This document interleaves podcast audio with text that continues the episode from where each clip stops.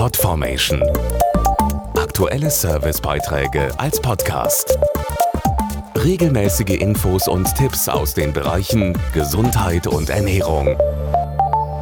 Es kann jederzeit und überall passieren. Jemand bricht plötzlich bewusstlos zusammen und man selbst steht direkt daneben. Wie wichtig es ist, in so einem Moment erste Hilfe zu leisten, darauf will die Woche der Wiederbelebung unter der Schirmherrschaft von Bundesgesundheitsminister Hermann Gröhe aufmerksam machen. Ganz klar, im Ernstfall sollte man sofort einen Notarzt rufen und mit der Herzdruckmassage beginnen.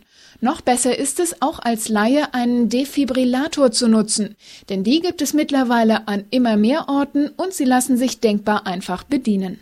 Die Atmung setzt aus und der Betroffene verliert das Bewusstsein. Ab sofort zählt jede Sekunde, wie der Kardiologe Professor Wilhelm Haferkamp von der Charité beschreibt. Das ist das, was wir plötzlicher Herztod nennen. Die häufigste Ursache ist Kammerflimmern.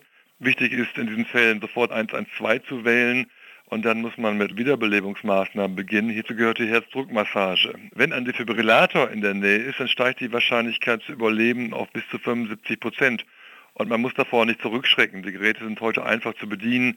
Man kann gar nichts falsch machen. Sie müssen einfach verfügbar sein. Die modernen automatisierten externen Defibrillatoren, kurz AEDs, wurden speziell für Ersthelfer konstruiert.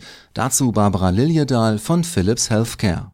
Die Heartstart-Line-Defibrillatoren sind kinderleicht zu bedienen und führen durch klare und deutliche Sprachanweisungen durch die lebensrettenden Maßnahmen so lange, bis der Notarzt eintrifft. Herzdruckmassage und Beatmung beginnen. Das Gerät erkennt auch völlig automatisch, ob eine Impulsabgabe nötig ist. Schock empfohlen. Somit sind Fehler bei der Anwendung des Gerätes völlig ausgeschlossen. Die aktuelle Generation der Geräte kann sogar noch mehr. Sobald jemand das Gerät in die Hand nimmt, setzt es automatisch einen Notruf ab und Sie können über den Defi mit der Notrufleitzentrale sprechen.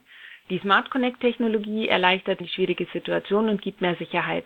Im Grunde als Laie können Sie nur eines falsch machen, nämlich nichts zu tun und nicht zu helfen.